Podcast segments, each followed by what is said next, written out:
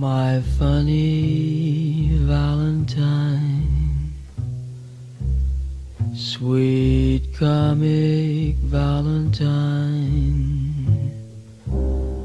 you make me smile. Tu tá bem, eu tô bem, tu também tá bem. Ela não tá bem, então não tá bem. Tu tá bem, quem tá bem, estamos todos bem. E é assim que começamos o episódio 51, papapum, do ar livre. Meus grandes chapas. De repente começa aqui a haver um padrão de dia. Então não é que de repente ficou sextas o ar livre? Então o ar livre é às sextas? Agora estou-vos a dizer. Sinto que entre a quinta e a sexta. Acho que idealmente seria até quintas. Estão a ver? Que é para quem já vai viajar à sexta, já pode descarregar, já pode gamar o podcast, que isto é mesmo assim, sacar e já pensar, e a sexta vou ouvir. Porque o gajo que saca a sexta depois pensa, ah, sábado sei lá se vou ouvir, sábado é sábado. Percebem? Portanto, mas está a haver aqui um padrão, já acho que são para aí 10 episódios à sexta, e digo já que não vos vou falhar entre quinta e sexta, vai estar lá sempre o podcast. Percebem? Olha, tinha aqui uma primeira nota, porque vocês não sabem como é que eu gravo isto. Eu gravo com o tele na mão e aquelas pessoas dizem telelé. Passa aí o telelé. Era dar logo um tiro no joelho dessas pessoas porque falam mal. Eu hum, tenho aqui tudo apontado no telelé. Telelé é das piores palavras que existe. Hum, e a primeira nota que eu tenho aqui é ruía canetas ruía canetas e que tipo de canetas é que eu ruía? Agora vai, vai buscar um bocadinho o podcast anterior. Eu ruía canetas. Uma coisa é roer canetas, aquela Bic clássica. Bic clássica que toda a gente tem. Uh, eu começava por roer as minhas. Agora, o meu problema é que eu muitas vezes eu era aquele que aparecia sem material. Falta de material, Salvador. Eu próprio ainda hoje sou o falta de material. Ou seja, eu represento isso. Tudo aquilo que eu fiz, fiz durante, quer dizer, mais na minha adolescência, eu sou a pessoa que tem falta de material. Por exemplo, há aquele gajo, quando vocês furam um pneu, que é o gajo que desenrasca, não é? Todos nós temos um amigo, é pá, o Zé Paulo, liga ao Zé Paulo que ele desenrasca isso. Porque tudo o que ele fez, ele deu muitos sinais exteriores para que qualquer coisa a gente já sabe que liga ao Zé Paulo. Quais foram os sinais exteriores que eu dei ao mundo durante a minha infância, a minha era juvenil e até a minha adolescência? É que eu roubo canetas e não se pode confiar em mim. E lembro-me perfeitamente que eu às vezes pedia, havia duas raparigas que eu pedia sempre, que é a Ana Cristina e a Patrícia, que aproveito de mandar um beijinho. Será que elas ouvem? A Ana Cristina era assim para o gorducho e ela passava-se muito comigo porque eu dizia: Então, como é que vieste para aqui? Vieste a rebolar? E ela fazia aquele, aquele bullying fofo, mas às vezes penso: será que ela não gosta de mim ainda hoje por causa disso? Mas ela também devolvia com muita graça porque uh, punha o dedo no nariz e entortava e devolvia-me sempre e pronto, calava-me, não é, com o nariz. Eu chamava-lhe bola rebola e ela fazia o nariz e ficávamos sempre, ficava sempre um, um igual. Portanto, Ana, uh, foi um bullying mútuo, acho que isso é, é, o chamado bullying justo, não é? O bullying mau é aquele bullying que é continuado e que é tipo massacre. Por exemplo, o massacre de Timor-Loroçai, que, que, a Indonésia fez um, a Timor, é, é o bullying injusto não é? Portanto, tem que haver as mesmas armas. E depois havia a Patrícia Batista, que era o número 1206. Alô, Patrícia, está tudo bem? Daqui fala o teu colega Salvador, que era uma rapariga muito fixe. E depois ainda cheguei a estar com ela já em mais velha, porque era aquela miúda cool. E ela, o que é que se passou? Elas emprestavam-me canetas, só que elas eram as fofas, não é? E o que é que têm as fofas no estojo? Têm canetas da Disney. E elas às vezes tinham a caneta do Mickey aquela caneta que é azul por baixo, depois é branca e depois remata, é, é caneta com cabeça de Mickey. Ui, o que aquela cabecinha me sabia bem. Passava as aulas de, de, de EVT e de português ou de história a roer canetas do Mickey. E agora, o que é que acontecia? O que mais me chateava é quando era obrigado a devolver a caneta.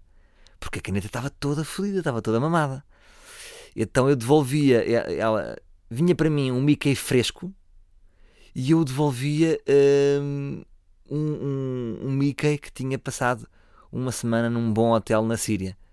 todo fodido, todo mamado. E elas muitas vezes, oh Salvador, a sério, caneta da Mickey, não sei o que, que tinha Pá, agora fica com isso. Vejam lá o estado da caneta, não é? É quase como vocês vão jogar a bola e emprestam uma t-shirt a um amigo e depois, não, dá uma camisola que eu lavo em casa. Não, não, lava tu, caralho, que está tá nojenta a camisa. E elas tipo, fica tu agora com essa, com essa caneta. Era essas canetas do Mica e era aquelas canetas que realmente essas eram azuis, brancas e depois tinham várias cores. Que era aquela caneta roleta. Podiam optar por verde, podiam optar por vermelho, podiam optar por azul e eu era sempre a roer a caneta roleta. Adorava essas, essas canetas. Portanto, um, um grande abache aí para, para a Ana Cristina e para a Patrícia. E, e pronto.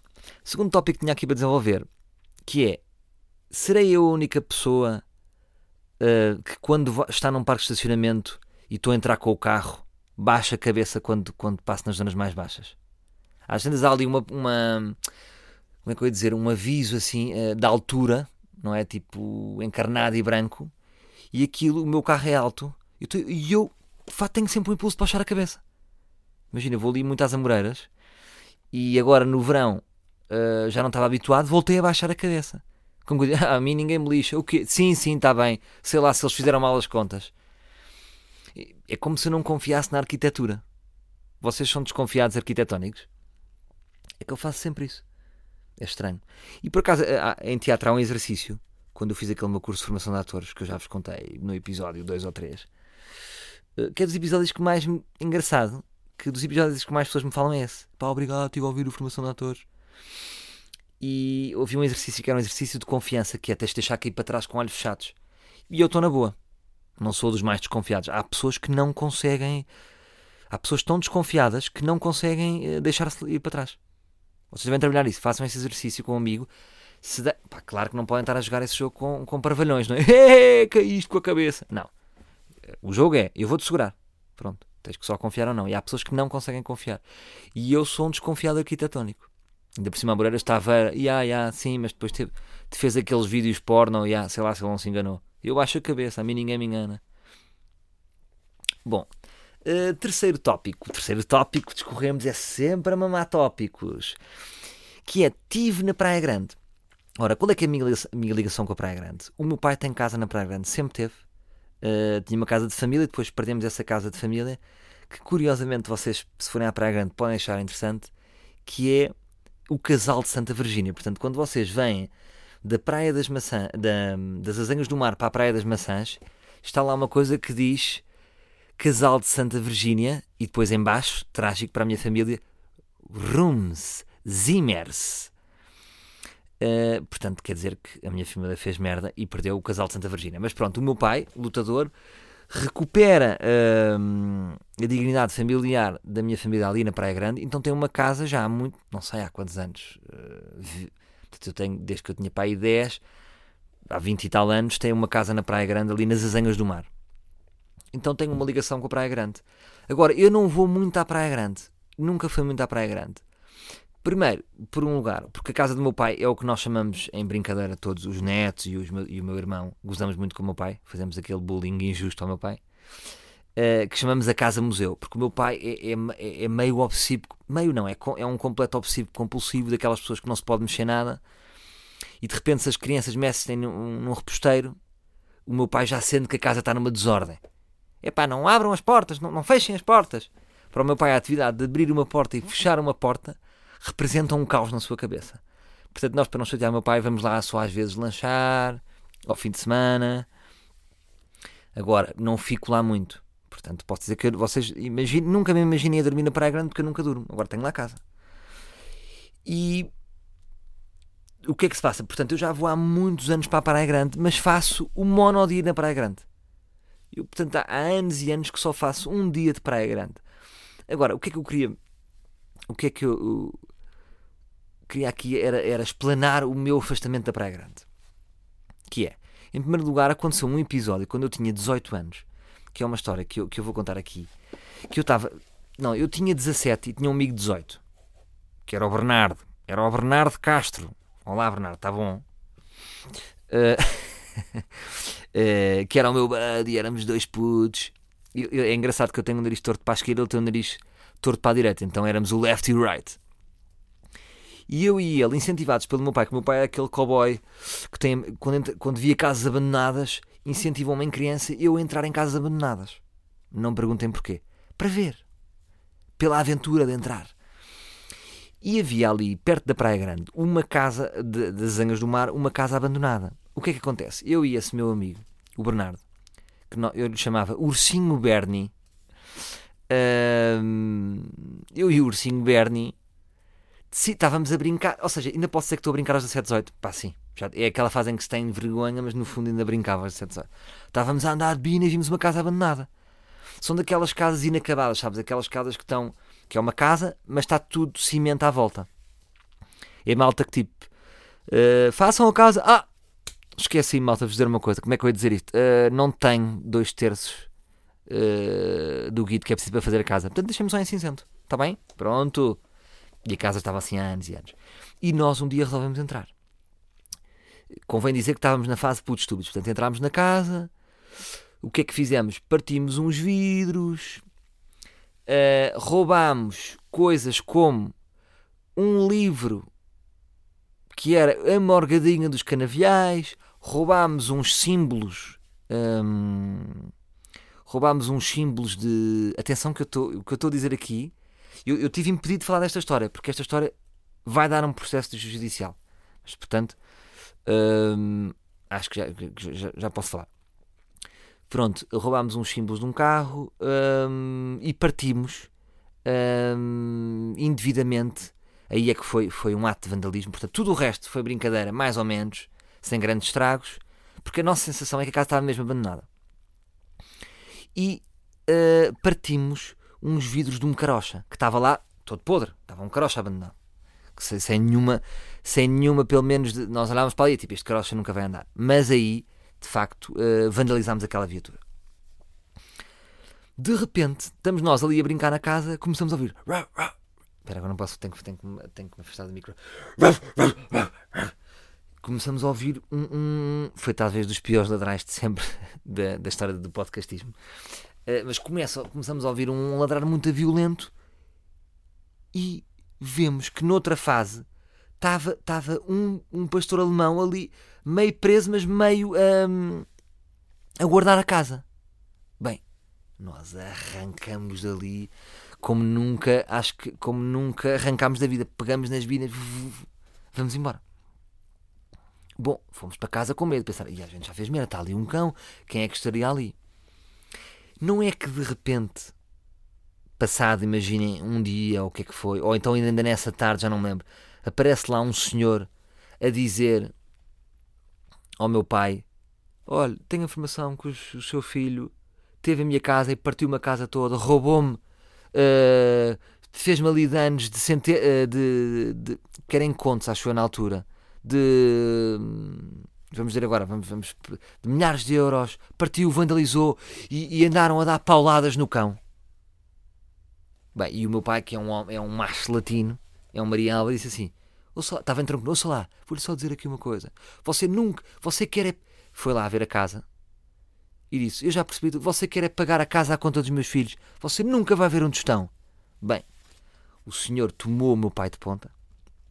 Toda a gente diz, depois advogados e não sei o que, já vos vou dizer, que ele, ou seja, ele ficou. ah, o, que, o que mais me incomodou naquela história foi a reação do meu pai. O que é que acontece? Ele mete- mete-nos um processo judicial ahm, com calúnias gravíssimas, ou seja, que tínhamos quase eh, espancado o cão à paulada, que tínhamos partido um carocha que estava novo, que ele tinha acabado de restaurar, que tínhamos roubado Black and Deckers e tínhamos enterrado no quintal do meu pai. Hum, curiosa história. O ursinho Bernie já tinha 18 anos e tinha entrado no primeiro ano da faculdade de Direito. Vejam só este pormenor. O que era gravíssimo e ele ficou cheio de medo e todo borrado, porque depois isto a GNR chamou-nos ao local. Mas o que é que passou? Ele, um advogado, não, não pode ter cadastro. E nós incorríamos aqui na situação de ter cadastro. Aqueles meninos que vão para, uma, uma casa de, de. hum, Aquelas, que- não é casa de repouso, é casa hum, de reconciliação. Não é reconciliação. Casa corretiva. Uma casa corretiva. E então, e, isto é que eu vos quero dizer, meus livros, foi a primeira vez que eu tive contacto com a mentira grave.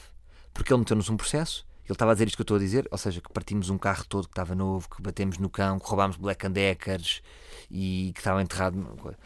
E depois há um processo jurídico, foi, ele meteu o processo hum, e nós fomos convocados pelo tribunal para um processo de cariação. O que é que é, que é, é isto tecnicamente? É quando, é quando o, o queixoso vai confrontar cara a cara o, os criminosos, não sei qual é, os réus, não é os réus, é o, os acusados, pronto. Mas isto não é num, num tribunal ainda a sério, era num tribunal, eh, era no, no, no escritório do, do, do advogado. E o que é que acontece? E foi a primeira vez. Aquele senhor, estamos a falar de uma pessoa que era um ex-PSP ou GNR, não quer, era uma das duas, eu penso que se, que se- mas tenho a certeza que era, que era polícia. E ele, malta, foi a primeira vez que eu tive contato com a mentira. Ele jurou, jurou pela saúde dele, eh, que nós tínhamos batido no cão eh, e que tínhamos escondido coisas e que tínhamos roubado. E ele, e, e nunca vi. E eu lembro-me de a olhar para o, para o ursinho Bernie e a pensar: porra, então é isto o mundo. E uma pessoa a mentir perante um juiz. Portanto, um ex-polícia a mentir perante o juiz e de facto ele queria estar a querer sacar dinheiro. Bom, eh, moral da história: o que é que se passou? O ursinho Bernie sempre meio coisa. Este processo arrastou-se, arrastou-se até o ursinho Bernie chegou-se, licenciou-se em direito, ainda foi mais, até que um dia tive um filme, tive um momento de filme em que vamos a tribunal. A, a minha advogada era a, era a minha cunhada, Isabel, que é uma excelente advogada, Uh, e ela chamou um amigo do escritório dela na altura e esse amigo, os dois em conjunto, aí já foi mesmo tribunal barra. Eu e o Ursinho Bernie, testemunhas, um, o, o- queixoso e, e ganhámos o caso.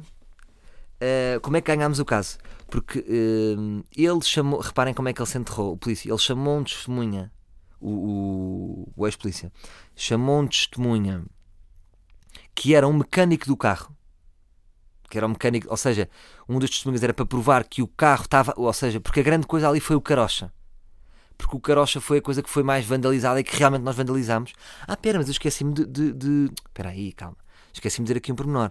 A seguir essa, aquela cena do meu pai, em que o meu pai postulou com o gajo disse que ele não ia pagar, a Conselho dos Advogados, nós fizemos uma proposta. E, e imagina, demos boé dinheiro na altura. Tipo, era muito mais do que. Olha, realmente pedimos desculpa pelo vandalismo, então queremos pagar, imagina. Pá, não consigo dizer os números da altura, mas imaginem que era 200 contos. Não era, não era muito. Pronto, mas estamos a imaginar, imagina que eram 2 mil euros. Pelo vandalismo dos vidros e pela coisa. E ele não quis. Por isso é que depois fomos para tribunal. Pronto. Ele era o melhor que ele tinha feito. Portanto, nós tínhamos ali feito uma despesa de, de imaginem, não sei quanto, mas muito menos, e estávamos a oferecer 5 vezes mais. E, e com razão, portanto, ele tinha razão. Há ali uma razão dele, não quero lhe tirar a razão. Foi só depois ele tentou aproveitar-se daquilo e foi má pessoa e ganhámos o caso porque ele chama o mecânico como testemunha e depois a, a- a nossa defesa apanhou o mecânico na mentira. Já não me lembro bem, acho que foi talvez a data do carro.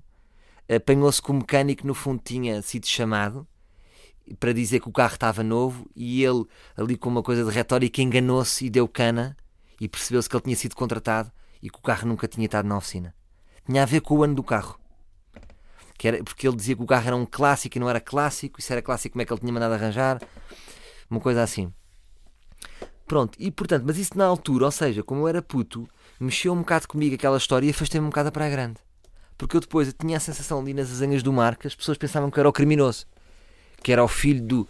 Que era o filho de- do. do engenheiro Miguel que andava nas drogas e que assaltava casas e partia casas. Então, como era puto, assustei-me e deixei de ir um bocado à Praia Grande. Pronto. Pronto, tanto isso, esse- essa coisa tirou-me da Praia Grande, mas sempre gostei muito ali das azangas do. Eu digo Praia Grande, mas isto era azangas do mar, portanto, mas ah, afastou-me da casa onde eu ia, onde estava mais perto da Praia Grande. Mas pronto, passei ali tempos muito bons a jogar à bola contra as portadas do meu pai. Não jogos contra as portadas. Pumba! Cada janela do meu pai ah, era uma baliza. Eu era sempre a rematar. Sempre. Eu fiquei pé esquerdo a jogar a bola por causa do meu pai, porque eu era pé direito. Mas o meu pai meteu-me na cabeça a dizer assim: um bom jogador joga com os dois pés. Treina o pé esquerdo, treina o pé esquerdo. Então, tanto tiro contra a portada que fiquei a pé esquerdo. A prova, a história de um menino que era pé direito e através do seu esforço ficou pé esquerdo e ficou com o pé, direito débil. Não, por acaso o meu pé direito não é débil. Remate com os dois pés, tenha mais força com o pé esquerdo. Mais. Pronto, o que, é que, o que é que eh, também me afastou da Praia Grande? Afasta-me da Praia Grande a quantidade de betos da Praia Grande. E agora vocês pensam, "Então, mas tu és Beto, qual é o teu problema? Calma, calma com o seu Beto. Eu sou aquilo que o Salvador Sobral chamou com muita graça um Ben. O que é que é um Ben? É um Beto que vive em negação. Ou seja, é um Beto que é Beto, de facto, mas que não concorda com os maneirismos nem com as tradições que normalmente são vinculadas pelos Betos. Aquilo dos beijinhos. Olá tia, olá tia, tá boa tia. olá, tia." Porque, por exemplo, eu, eu e outro dia estava a falar disso com a minha mãe. Quer dizer, eu só chamo tia a pessoas que são minhas tias realmente, ou aquelas tias que me conhecem desde os zero anos.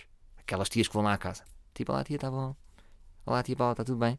Agora, a partir de uma certa idade, quando vocês crescem, não faz sentido chamarem tios e tias, que é o que os betos fazem. Olá, qualquer pessoa é, ti- é um tio e uma tia, porque isso eh, cria ali uma hierarquia típica dos betos, em que os mais velhos são sempre mais poderosos, mesmo que não tenham nenhuma capacidade, e infantiliza as pessoas. Porquê que eu, eu, com os meus 30 e tal anos, de estar a chamar a uma pessoa ah, tio?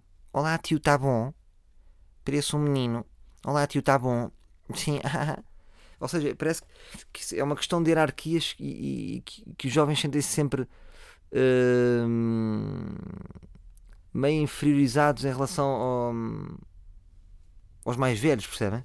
É o que eu sinto. Acho que é. Fica meio debiloides pessoas que chamam tios ao- a pessoas mais velhas. É só isto, pronto. E o que é que se passa? Agora volta à Praia Grande. Lembro-me, re- realmente já sei porque é que não venho para aqui. Estamos a falar de uma Praia Grande que é. A Praia Grande é lindíssima, uma praia muito fixe, com boas condições, bons bares de praia, estacionar o carro, não estaciona, não estaciona no caralho.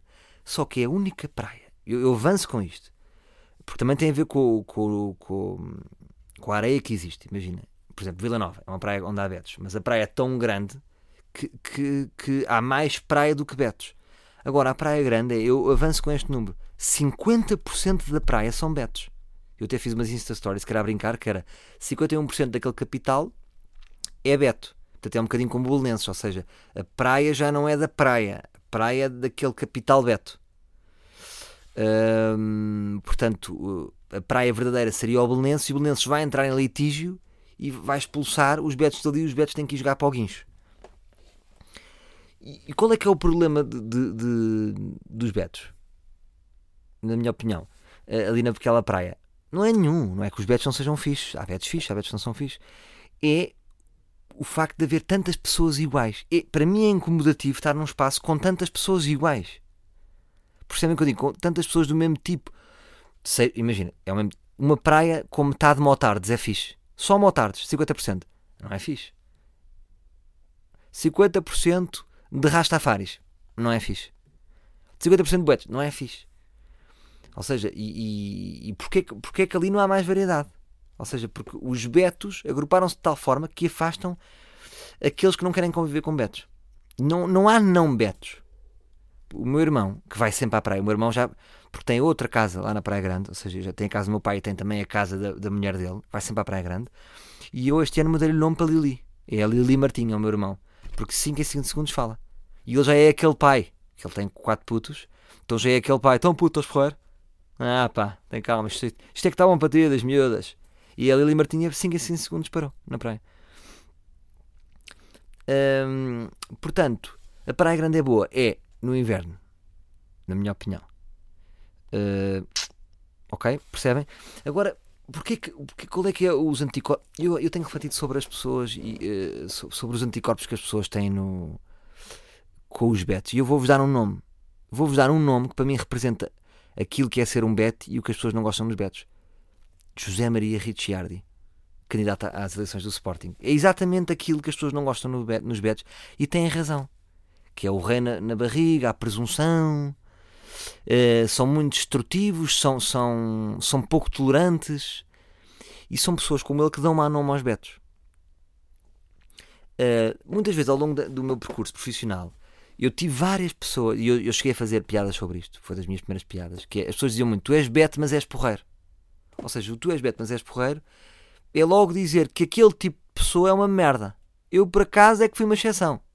Percebem? Eh, e incomoda-me hum, incomoda-me esse rótulo, não é? Hum, porque é de facto um grupo. Outro dia, não sei quem é que me disse, eu acho que foi o Avilés que me disse com, com muita piada. Ele disse-me disse assim: a única minoria é, é que- é que é na boa gozar é com os betos. Porque os betos não são a maioria do país. Mas é aquela maioria, como é a maioria privilegiada, é a maioria em que se pode bater. E faz algum sentido. Agora, hum, o que eu vos digo é: há muitos betos fixes. Há muitos betos fixes. Normalmente são os Ben. Percebem o que eu digo? Hum, porque hum, é como tu nasceres num grupo. Como nasceres no, noutro, noutro grupo de pessoas e que têm características negativas. E, e acho que, que uma pessoa que identifica isso e tenta corrigir são pessoas então que, que, dão, que, dão, que dão bom nome a esse grupo de pessoas. Então eu diria que os Ben são os mais fixes das pessoas que eu conheço. Porque depois há ali toda uma, uma, uma situação com os betos, que é os betos. Vou dar aqui este pacote. Estou, a ser preconceituoso também, mas existe este pacote, que é, é os homofóbicos, é a favor das touradas. Tudo isto num pacote. Uh, percebem? É, é só, é, acabam por ser um grupo de pessoas em que eu, por exemplo, não me identifico muito. Mas consigo estar na boa, ou seja, porque eu fui educado desde puto a dar-me com todo o tipo de pessoas. Portanto, estou com Beto, estou com padeiro, estou com mecânico, estou com mitra. Uh, mas com o passar do tempo, ou seja, eu cada vez me preocupo mais com o conteúdo, com, com, com a mensagem que se passa. Um, estar a ficar mais velho, estou a ficar mais preocupado com aquilo que realmente importa. Então, para mim, às vezes é constrangedor estar com uma pessoa homofóbica, por exemplo, ou com uma pessoa que extremamente racista. Isto são coisas que me incomodam. Agora, calma, malta. Há muitos bands. Eu diria que, por exemplo, na comédia, todos são bands. Compreendem? Por isso, hum, e há tantos betos na comédia. Já falámos sobre isso aqui, ou seja, os betos, eh, eu acho que foi o, o Gel que disse isso e achei muito inteligente, que até fazia algum sentido haver tantos betos na comédia, porque é preciso haver algum distanciamento emocional e social dos problemas para ser frio ao ponto de fazer humor. Acho que foi ele que disse e, foi, e parece e, e, acho um raciocínio muito inteligente da parte do gel. Porque vocês veem, imagina, o Seinfeld é um beto. No Brasil o Fábio Porchat é um beto. O Gregório é um beto. Cá há muitos betos, não é? Uh, no humor. E... Mas diria que são todos benos. Portanto, temos aqui dois raciocínios, um do Gel e outro do Salva Sobral, que eu acho interessantes. Está bem? Foi fixe? O que é que acharam disto? Estou tá, a expor bué de temas. Bom, vamos então passar para a rúbrica Mocha ao Insta. Ao Insta.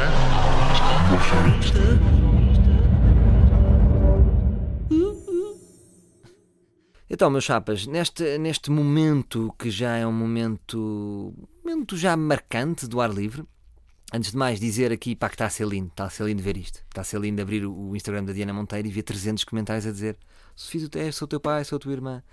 E agora, há que dar aqui uns props, porque até agora só um, as miúdas do MM Move, um, a Mafalda e a Mariana, é que descobriram, porque ninguém se chibou. É isso que eu estou a curtir em vocês. Vocês estão mesmo a levar isto a sério. Ninguém está a chivar. Porque isso é que é a graça. Se a pessoa disser de onde. É giro ver se, se eles descobrem.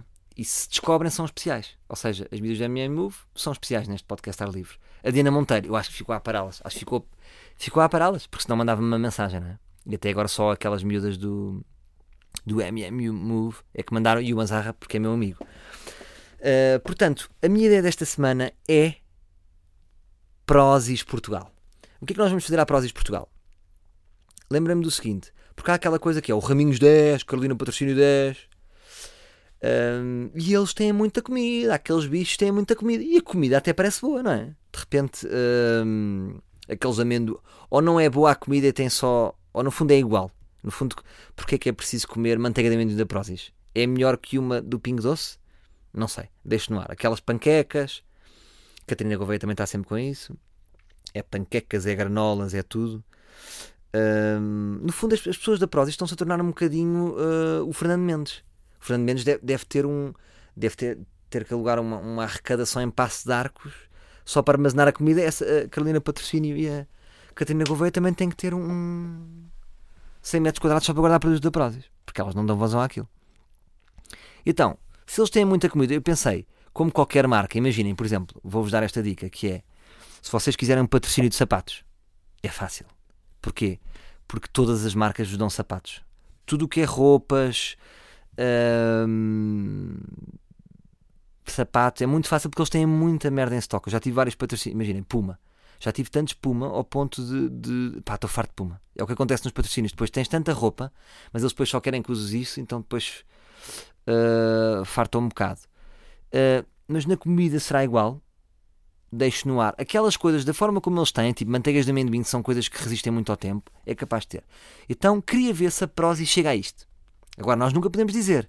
Queria ver se eles têm inteligência para ir atrás do que se vai passar no Instagram deles e se eles fizessem isto era lindo. Que é o seguinte: vamos à, à Prozis Portugal, uh, vamos ao último post. Vamos ao último post, deixem-me só ver o que é que é o último post deles. Estou a gravar isto sexta. Um, Deixem-me lá ver qual é o último post. Ah, portanto, o último post dele. Ah, não. Não, é pro, não vão a Prozis, é Prozis Portugal, percebem? Prozis Portugal. Ok, Prozis Portugal. Pronto, exatamente. O último post são umas bolachas que parecem Oreo.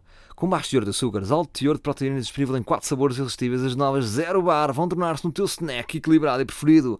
Esquece esse peso na consciência e desfruta. Link na bio.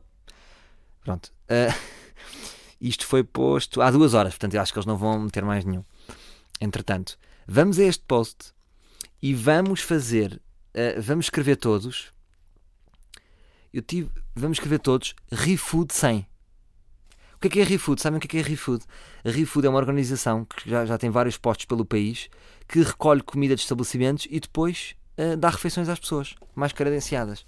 Então imaginem que de repente pomos a, a, a Prozis a dar comida à ReFood. E de repente estão pessoas mais carenciadas também com acesso à manteiga de amendoim, também com acesso a, àquelas barritas. Porque olha, barritas pode dar jeito. Barritas de guerra, não é? Olha, fogo. Vou para a rua três dias Toma barritas. Portanto, era, epá, ficava contente por acaso. Acho que era uma ideia fixe. Agora, será que a Prozis Portugal vai chegar lá? Vamos ver. E como é que isto aconteceria? Não sei, nem, nem falei com o ReFood, mas será que eles aceitariam? Não aceitariam? Mas acho que sim, acho que era execuível e ficava-lhes bem também. Porque andam as. Já viram o que é que é? Um sem-abrigo estar a ver o. Está sempre a ver no Instagram as merdas da Prozis.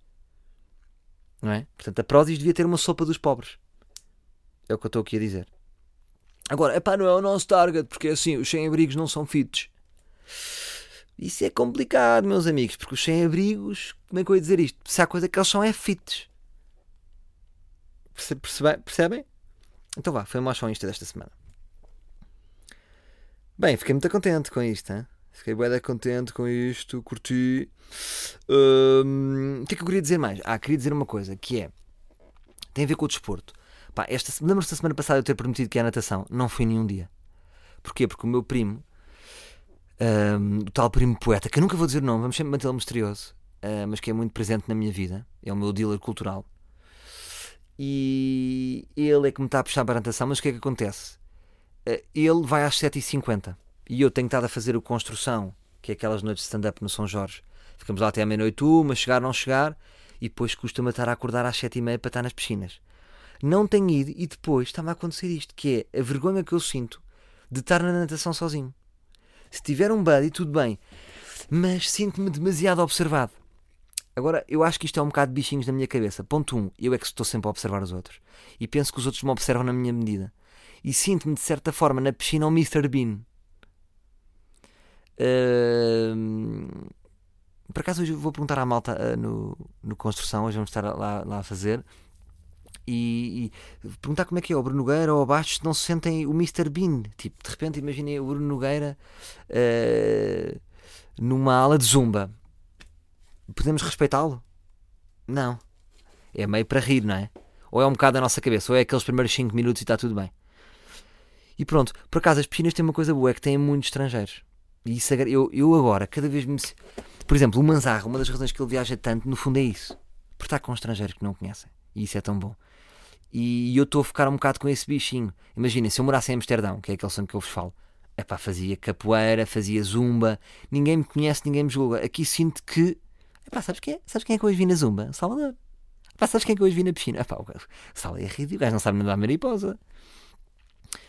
Uh, e queria ultrapassar isto, percebem, bros? Mas não sei. Mais uma nota que eu tinha, que é desportistas fraudulentos. Que é, às vezes vejo uma pessoa ali no Jardim da Estrela. Primeiro, todas as pessoas que estão a correr no Jardim da Estrela não fazem desporto à séria. Porque aquele jardim não é bom para correr. Aquele jardim é para velhinhos fazerem aquelas máquinas de ginásio que guincham uh, num raio de 100 km, que não têm óleo. Epá, já agora, se tiver aqui a, a junta de freguesia que trata do Jardim da Estrela, vão dar um toque naquelas máquinas e olear, porque eles fazem guinchos. As máquinas guincham. Uh, que são pessoas, às vezes quando eu vejo assim um, um, um, um há pessoas que eu não acredito no desporto que eles estão a fazer, que é tipo, estás só uma semana a correr, não é? Não és um desportista. Não és um desportista. Vaza daqui. Não é aqui que se faz desporto. E eu acho que nós, é um bocadinho o nosso espírito maldoso que é tipo, não, tu não vais conseguir. Tu, é, olha, nem são essas as roupas de desporto. Está tudo mal escolhido. Ainda estás com o Walkman. Já nem é o Walkman. Já se ouve merdas no telemóvel. E parte de mim quer acreditar que eles de facto não estão a correr e a fazer desporto. Por isso é que quando passam uma miúda toda fita ou um gajo todo fit, nós impõe respeito. Não é? Um gajo que vai correr todo fit é tipo, ah, o gajo conseguiu. Nós somos meio losers. Há ali uma hierarquia. Há parte de nós que quer mandar para baixo aqueles que ainda estão a começar a fazer desporto e que respect aqueles que fazem mesmo. Ou sou só eu que sou maluco? De facto, começo a concluir que sou só eu que sou maluco. Bem, estamos a avançar, estamos a avançar, estamos aqui a chegar à reta final e hum, vamos àquele momento que se chama Ele Reagiu.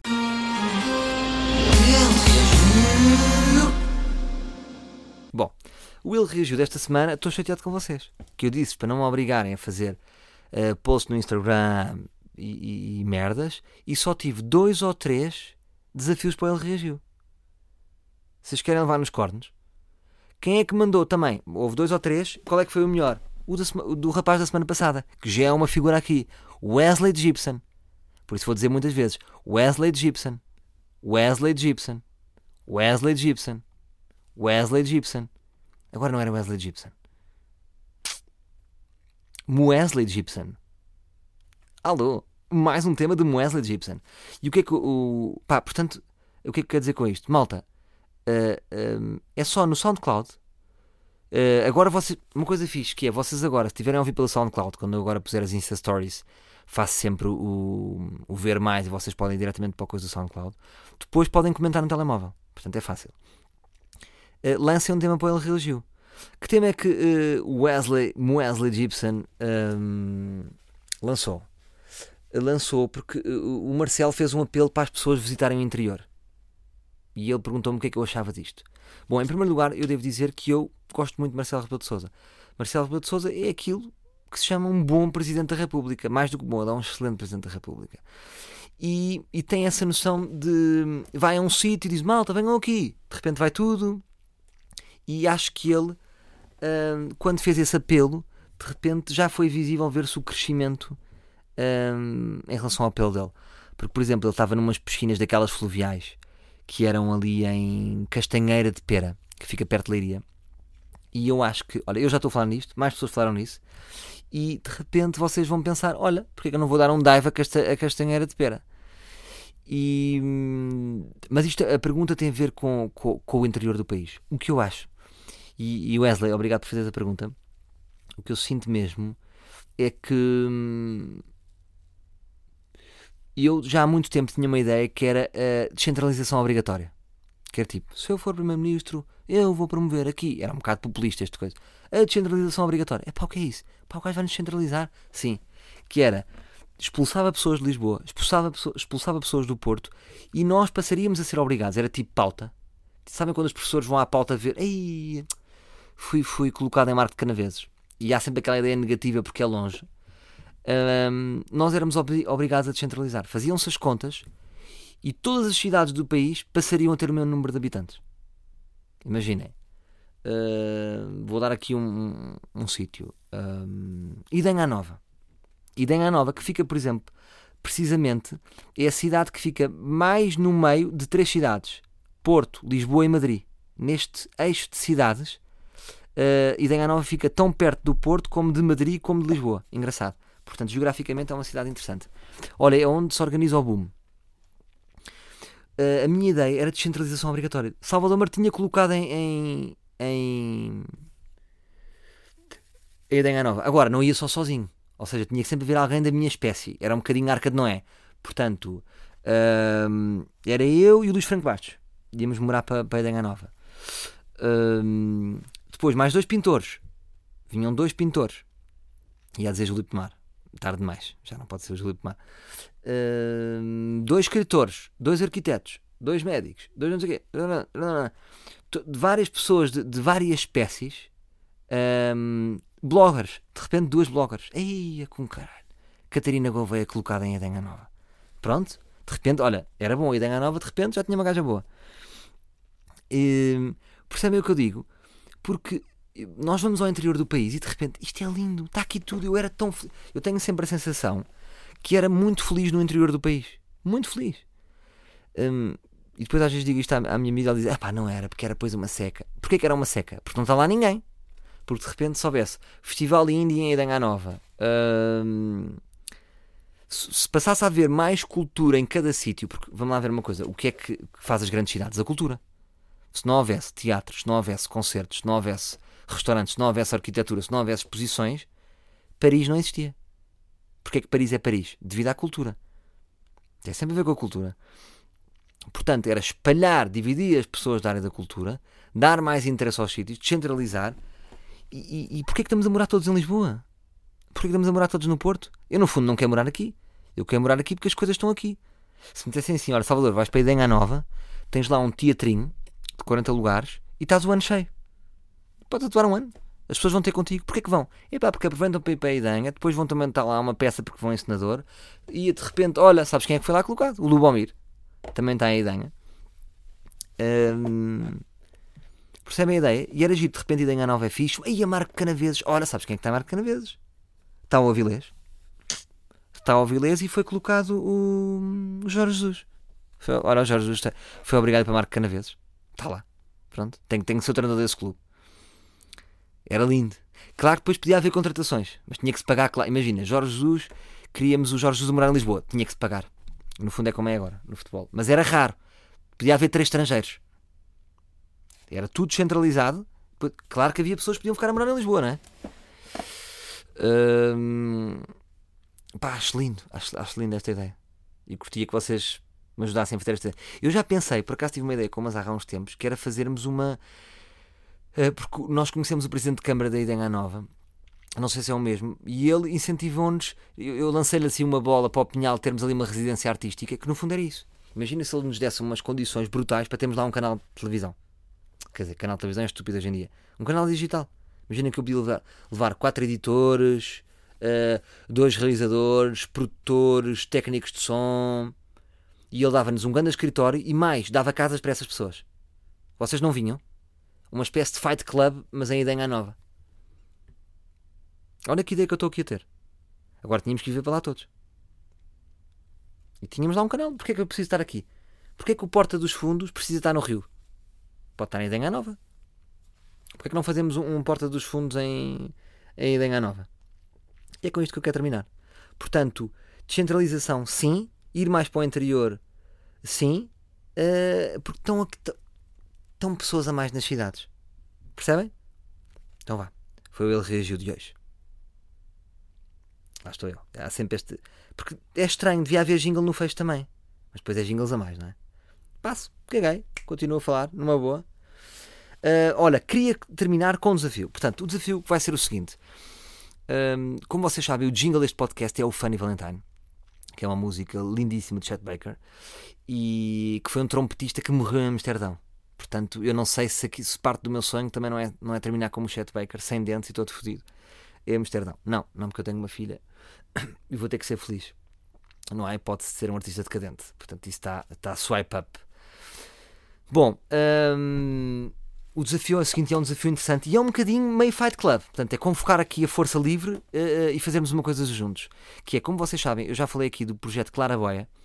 Aliás, eh, passem no Instagram a Clara Eu, te- eu tenho uma foto que sou eu no piano, no meu Instagram, e está lá a identificação para a Clara Boia. Passem lá.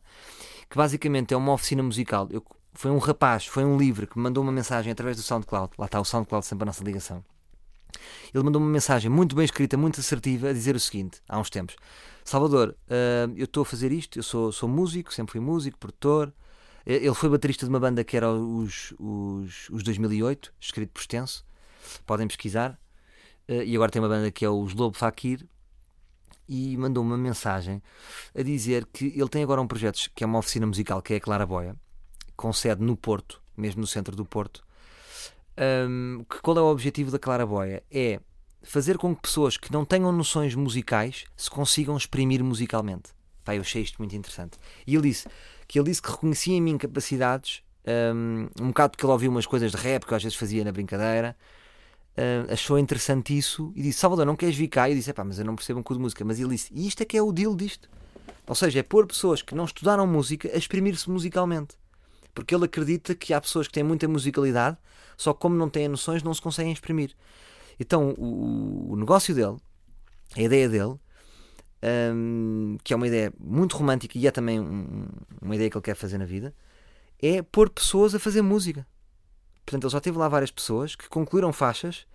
Uh, passem lá pelo Claraboy. Ele tem dois projetos. Um que é, pessoa, é faz oficinas musicais, ou seja, é uma espécie de, de explicador de luxo de música, que eu chamo-lhe acompanhante de luxo de música, porque ele é mesmo de luxo, ele é mesmo muito bom, consegue pôr-vos o bichinho da música e explicar-vos todos os instrumentos. Ele toca desde flauta a piano a, a ferrinhos. Explicou-me que ferrinhos, por exemplo, é um instrumento uh, difícil de tocar, que é preciso ter ritmo. E ele tem dois projetos. Um é oficina musical, outro é convida músicos assim mais alternativos para improvisarem lá. Portanto, vocês forem músicos alternativos, também podem contactar e ele dá-vos a possibilidade, ele põe-vos uma câmera a gravar e vocês vão para lá ter tempo. Porque ele diz que às vezes os músicos não têm tempo para improvisar. E ele dá ali uma janela, faz um vídeo com gosto, porque ele é uma pessoa com, com gosto. Pronto, mas o meu desafio é, é em relação à oficina musical. Eu estou a trabalhar com ele numa cena para o meu espetáculo à parte e lembrar-me-nos agora disto, porque eu disse: Olha lá, André, era fixe fazermos um jingle fixe para o meu, para o meu podcast, não queres fazer? E ele disse-me: Espera aí, mas isto é como as t-shirts e como o merchandising, não queres fazer disto uma coisa eh, dos livros? Porquê é que nós não fazemos aqui uma oficina os livros? Então, eu, juntamente com a Clara Boia, quero-vos oferecer um workshop musical de dois dias em que o, trabalho final do, do workshop é vocês todos juntos, é, é, um, com a direção dele, fazerem um jingle para o ar livre. Não é muito fixe? Portanto, vão ser dois dias no Porto a combinar ainda. Um, almoço, fica para mim. Eu é que vou oferecer. Agora, o que é que eu vos vou pedir? Como é que vai ser a candidatura disto? A candidatura vai ser a seguinte: um, eu quero que vocês façam como o André me fez. Porquê é que eu, vi, eu respondi ao André? Na mensa, eu, para já respondo a todas, mas porquê é que eu alinhei neste, nesta ideia do André e fui de propósito ao Porto para trabalhar com ele em músicas? Porque a mensagem estava muito bem escrita e revelava uma maturidade e uma assertividade. E o que eu quero sentir nas vossas mensagens de SoundCloud, nas vossas candidaturas para este workshop, é assertividade. Eu não quero tipo, oh Salvador, mas eu sou de FAF, sabes já comboios para o Porto? Pronto, já, malta, já, já, já, já estão. Eu quero simplesmente pessoas que dizem que saibam o que é que isto implica. Ou seja, vocês, se forem do Porto, boa para vocês. Se forem do Algarve, uh, têm que apanhar um vosso comboio e têm que garantir uh, um espaço para vocês ficarem, um hotel. Olha, fiquei no Hotel Paris. Lembram-se daquela ideia que eu, que eu, tive? Que eu não sei se é bom, mas é uma experiência. Uh, era lindo, alguém que fosse ao Hotel Paris e ficasse. E vão ter uma pessoa. Isto aqui, vou-vos dizer que é uma coisa muito, muito interessante. Então, dois dias vão ficar numa turma vamos lá pôr aqui um limite, oito pessoas, e estão durante dois dias em desenvolver, a aprender música e a desenvolver uh, um, as vossas apetências musicais e a desenvolver o jingle do meu podcast, que para mim é fixe. Portanto, isto para mim também é muito fixe. Para o André, porque é que é fixe? Porque ele curte também trabalhar comigo, mas também, talvez de certa forma, ele pode, pode cativar depois vocês ficarem independentemente de trabalhar com ele.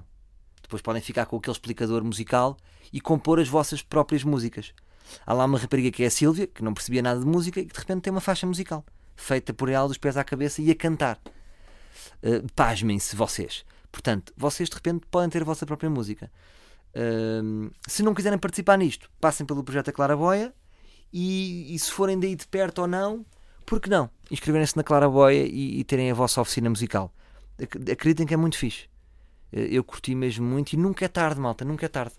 Porque é que é tarde? De repente vocês podem ser músicos e cagarem tudo.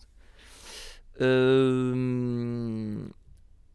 Portanto, enviem candidaturas. Vão, vai ser uma turma de 8 pessoas.